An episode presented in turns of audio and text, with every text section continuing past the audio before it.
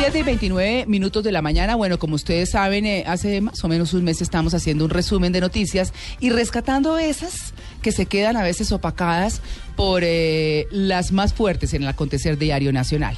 Vamos a hablar eh, hoy como tema central de algo que es muy cotidiano. Digamos, para, para, para todos, o lo escuchamos mucho todo el tiempo más que ser cotidiano, pero no ahondamos en el tema y estamos hablando de la adopción infantil. Pero, ¿qué pasa respecto a la adopción? Es que el Instituto Colombiano de Bienestar Familiar ha declarado como adoptables a 9.500 niños. ¿Por qué el anuncio? ¿Cómo un niño es adoptable? ¿Por qué esa cantidad? ¿Cuántos tiene el ICBF? En fin, muchas inquietudes que tenemos hasta ahora y por eso hemos invitado a Eduardo Franco, que es subdirector de adopciones del ICBF. Buenos días, señor Franco. Buenos días a usted y a todos los oyentes. Bueno, cuando el Instituto Colombiano de Bienestar Familiar dice que un niño es adoptable, ¿qué condiciones tiene ese niño o cómo llega un niño a, ser apto para adoptar? Bueno, eh, en ese caso lo que ha sucedido es que un niño, eh, niño o adolescente que ha sufrido una circunstancia que ha amenazado sus derechos o que ha vulnerado sus derechos, eh, ingresa a un proceso administrativo de restablecimiento de derechos que abre en su nombre el defensor de familia, que es la autoridad administrativa competente en la materia. Dentro de ese proceso se hace una investigación con un equipo psicosocial que averigua todas las circunstancias del niño, toda la situación de vulneración y si es del caso, entonces puede ordenar su ingreso a uno de los servicios de protección del Estado donde el niño pasa por todo un proceso de intervención y de apoyo psicosocial que le permite recuperarse frente a la vulneración que ha sufrido y en medio de ese proceso, que está establecido claramente en la ley, eh, es donde se determina entonces si la mejor medida para restablecer sus derechos y para protegerlo es entonces declararlo en adoptabilidad y que en consecuencia el Estado a través del programa de adopción pueda encontrar para él una familia idónea. Claro, quiero preguntarle eh, algo con lo que debí comenzar de pronto, y es cuántos niños tiene el eh, bienestar en este momento bajo su protección.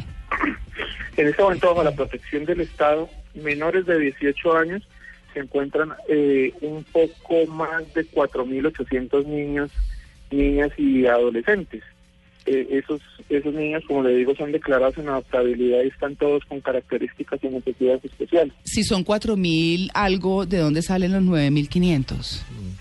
Lo que sucede es que eh, ese es un, tengo entendido que es un informe que, que, emite la agencia Pandi eh, eh, sobre esa sobre esa sobre esa cifra. Sí. Lo que puedo decir es que esa cifra está contemplando además los más de 5.000 niños, eh, perdón, los más de 5.000 eh, niños que estando en los servicios de protección se convirtieron en adultos, que crecieron con el Estado en los servicios de protección. Bueno, em, en ese orden de ideas, ¿entre qué rangos y qué rangos de edades un niño es adoptable? Eh, eh, está entre los 0 y los 17 años de edad. 0 y 17. ¿Qué pasa eh, uno pensaría que entre más grandes es más difícil que sean adoptados, ¿verdad? Pues en este caso, el, pese a que comúnmente son llamados niños de difícil adoptabilidad, el ICBF no ve niños con difícil adoptabilidad, sino que habla de niños con características y necesidades especiales que son cuáles. Los niños que tienen más de 8 años de edad, que mm. tienen una condición de discapacidad físico-mental, una condición de salud o forman parte de grupos de hermanos. Y sobre esa base entonces lo que hace el ICBF dentro del programa de adopciones hacer esfuerzos adicionales, esfuerzos de búsqueda activa de familias para ellos y durante todo este tiempo pues se han logrado digamos que verdaderos milagros en términos de que niños que precisamente muchos consideran que no iban a poder obtener una familia, eh, lo lograron y en este momento están creciendo en un entorno familiar que les está brindando toda la protección. ¿Cuántos niños adoptados se quedan en Colombia y cuántos salen de Colombia en un promedio anual? Eh, pues en un, promedio, eh, en un promedio anual durante los durante las últimas dos vigencias, eh, incluyendo como tercera vigencia este 2015, ya son más los colombianos que los extranjeros, los, los, que, los extranjeros que se quedan aquí en Colombia. Entonces, por ejemplo, en la actualidad ya llevamos, por, por ejemplo, en el año 2014 tuvimos, tuvimos un poco más de 1.200 adopciones, de las cuales eh, 700 casi se quedaron en Colombia y las restantes fueron eh, motivo de adopción internacional. Uno oye que muchas veces el proceso para ser elegible para adoptar un niño es muy engorroso. ¿Es eso cierto? No, en realidad, en realidad es un procedimiento eh, que es lo más expedito posible, que contiene unos parámetros mínimos o unos criterios mínimos a través de los cuales el Estado asume la responsabilidad de encontrar familias idóneas y en todo caso ese, ese proceso, eh, si me permiten explicarlo, consiste esencialmente en presentar una solicitud de adopción con unos documentos personales. Esa solicitud es verificada eh, y una vez se cumplen los requisitos, se pasan a al menos dos talleres en los cuales las personas reciben información en relación con la adopción, donde se, donde se trabajan muchos mitos que tiene la gente alrededor de la adopción y de los niños que son considerados adoptables. Se hacen unas entrevistas familiares e individuales se practican unas pruebas psicológicas que son unas pruebas estandarizadas exclusivamente para población colombiana que desea adoptar. Luego se, luego se realiza una visita domiciliaria para conocer las condiciones habitacionales y también para conocer también el núcleo alrededor de esa familia que está apoyando ese proyecto adoptivo y una vez se, una vez se ha pasado por esas por esas etapas que, que esencialmente son de preparación de quien desea adoptar eh, luego entonces se puede conceder una idoneidad e ingresar a la lista de espera para ser candidato a ser asignado a un niño, niña o adolescente. ¿Y esa lista de espera cuánto dura? Esa lista de espera, esencialmente, como les, eh, el proceso que les estoy contando, eh, entre el momento en el que uno radica la solicitud de adopción y el momento en el que ingresa a la lista de espera, tardaría máximo 125 días. Mm. Ya están en la lista, ya están en la lista de espera, dependerá específicamente de, las circunstancias eh, de los niños, niñas y adolescentes que se encuentran soportados a los comités de adopciones y de la posibilidad de hacer ese match o esa unión entre el niño, niña o adolescente ubicado en los servicios de protección con declaratoria de adoptabilidad y la familia que reúne las mejores características o capacidades para poder cuidarlo y protegerlo. Claro, lo, lo que eh, dice la información es que, por ejemplo, los niños que tienen características especiales, son niños que son más difícilmente adoptables por familias colombianas que extranjeras. ¿Cómo, o sea, cómo es ese proceso o, llegan las, las eh, familias preguntando por niños en condiciones especiales con el fin de ayudarlos, de protegerlos de por vida? En el, en el caso en el caso colombiano la, el histórico, el estadístico de, del programa de adopción pues lo que ha evidenciado es que los colombianos no tenemos apertura hacia los niños con características y necesidades especiales. De las 290 familias que en la actualidad se encuentran en la lista de espera que son colombianas, eh, prácticamente el 99% de ellas están pidiendo niños sin características y necesidades especiales y con unas edades que rozan entre los 0 y los 3 o 4 años máximo. Entonces, pues también el Instituto Colombiano de Bienestar Familiar durante todo este tiempo ha hecho un esfuerzo no solamente de búsqueda activa para los niños con características y necesidades especiales, sino también un esfuerzo por sensibilizar a la población colombiana alrededor de, la situación de estos niños que lo único que desean es amor y lo único que desean es poder crecer en una familia. Me voy a basar en, esa última frase, en sensibilidad, en donde buscan amor y donde buscan una familia y esa protección que no tuvieron, que por eso están en el ICBF. Y estaba leyendo la nota y por eso llegamos a los 9.500 niños entre los 0 y los 17 años adoptables. Y hacerte la pregunta a ese futuro, a ese niño que fue creciendo dentro del ICBF, a ese niño que ya tiene 17 años, a ese niño que ya va a comenzar a ser un adulto y en donde no tuvo una adopción, saber cómo el Estado está detrás de esos 17 en adelante. Y yo le, perdón, yo le complementaría porque además, pues un hombre que vaya a adoptar una niña, entre comillas, de 17 años, ¿cómo la protege? Mm. Porque un niño, un bebé, pues uno como que lo entiende más claro, pero ya una persona tan grande que ya, en pocas palabras, ya está sexualmente activa, ¿sí? ¿Cómo protegen a una persona, a una adulta o a un adulto ya pues, de 16, 17 años? Pues precisamente por eso, precisamente por eso ahí entran dos elementos, uno de ellos ya se los había mencionado y es precisamente por, precisamente el tema de que en Colombia, de acuerdo con la ley, es una instancia colegiada denominada el Comité de Adopciones quien valora siempre eh, la unión que se puede hacer entre un niño, niña o adolescente ubicado en los servicios de protección y la persona o familia que mejor reúne las características y las condiciones para. Pero el segundo elemento es que el Estado colombiano a través del ICBF, cuando ya eh, los adolescentes empiezan a acercarse a una edad eh, aproximada de la mayoría de edad, ya empieza a trabajar con ellos en otro enfoque que es el enfoque de proyecto de vida, a través del cual se empieza ya mm, a reconfigurar la forma en la que ese adolescente va a asumir su vida después de haber estado en los servicios de protección, por lo que menciona la misma nota que de la que ustedes hablan, y es en ocasiones las limitadas posibilidades que puede llegar a haber para ser adoptados y que a partir de ese momento ya pues el Estado tiene que entrar a apoyarlos en, en, en, una, en un proyecto de formación educativa pero también en un proyecto para construir un imaginario de una vida independiente más allá de los servicios de protección del Estado. Claro, eh, señor Franco, estamos hablando con el subdirector de adopciones del ICBF sobre este tema que pasó un poquito de agache esta semana, pero que es importante.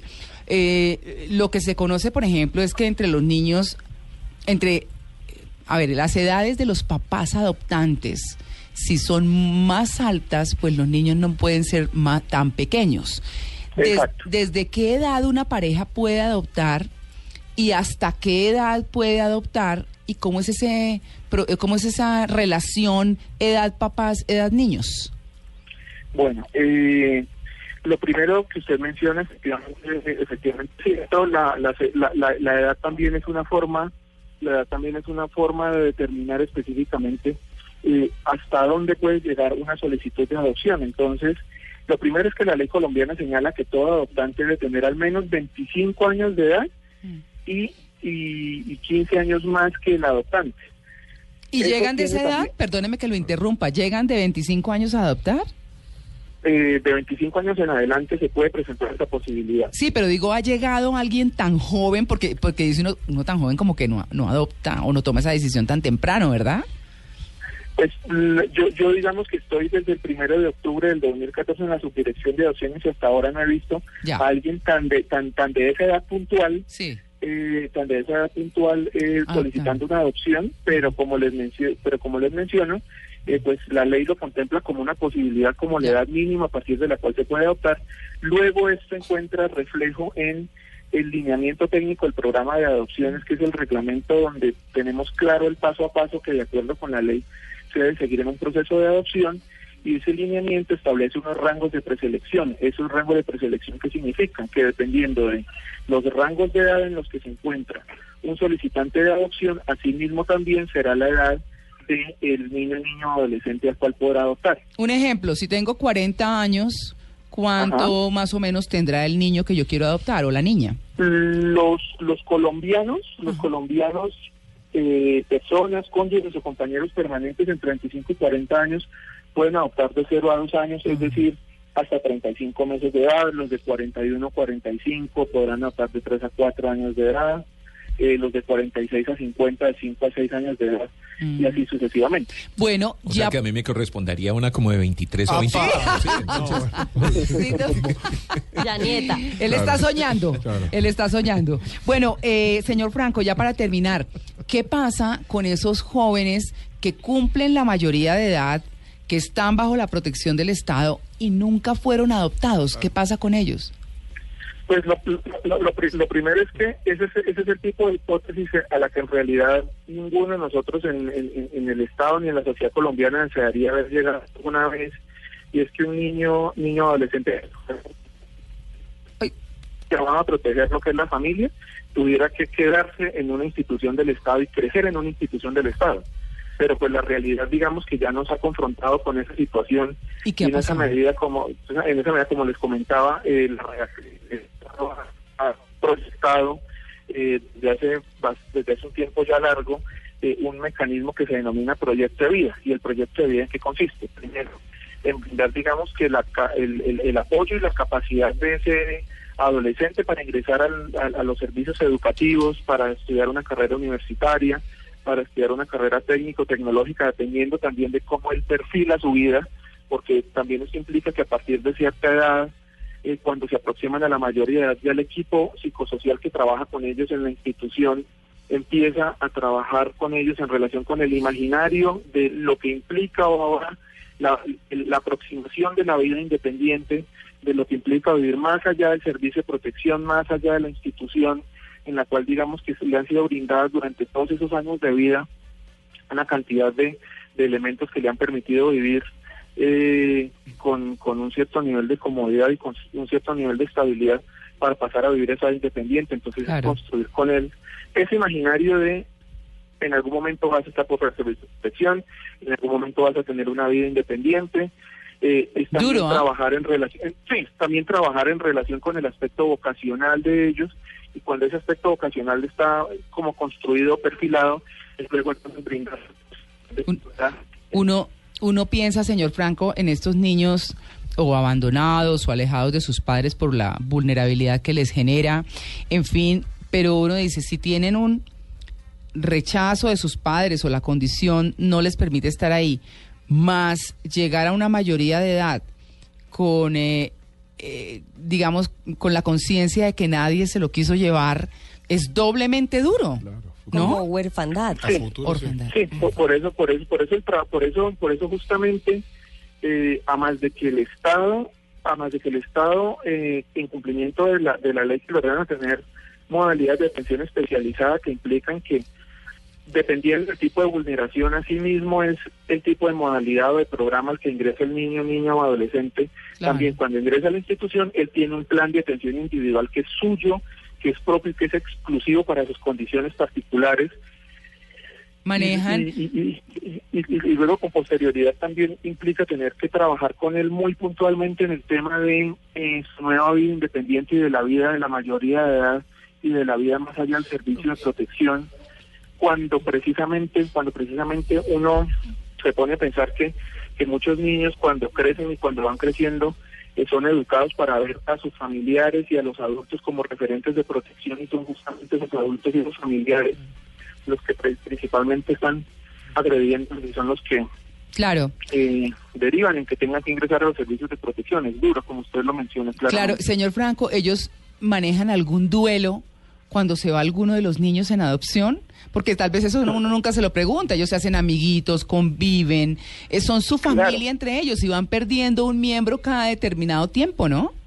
Claro, ma- claro, más aún porque más aún porque toda porque toda esta historia que estamos contando de cómo van de cómo los tiempos de permanencia en las instituciones se han ido prolongando, Mm. pues lo que lleva es a que se generen unos lazos también entre ellos de, de- de compañerismo dentro de las instituciones. Es como una pérdida. pero obviamente, pero claro, solamente se hace, hace el duelo, y para eso es que está obviamente todo este equipo psicosocial, el de la asesoría de familia, el de la institución apoyándolos en cada paso y en cada situación y en cada hecho y en cada nuevo acontecimiento de la vida, hasta el punto de que justamente el, el, el, el, niño o el adolescente que ya, digamos que se va a ir en adopción, Sí. cuando ya cuando ya tiene el encuentro con, con, con su familia adoptiva, que es el, el- prácticamente el último paso del trámite administrativo de una adopción, luego cuando está en la etapa de la integración y, y vive un tiempo con, con los adoptantes y, y- y durante todo ese tiempo también. Claro, uno podría seguir eh, preguntando de si tienen la posibilidad de estar conectados con su amiguito de infancia, con su familia inicial, porque, porque digamos, eh, así fue. Pero bueno, muchas Todo eso preguntas. puede formar parte de la de- todo eso puede formar parte de, de- de- del proceso de familia. Como usted lo menciona, siempre hay que hacer duelos. Claro que sí. Pues bueno, señor Eduardo Franco, subdirector de adopciones del ICBF, muchas gracias por su atención con el Blue Jeans de Blue Radio. No, a ustedes muchísimas gracias por el interés en, en, en este tema que es tan importante para todos. Muy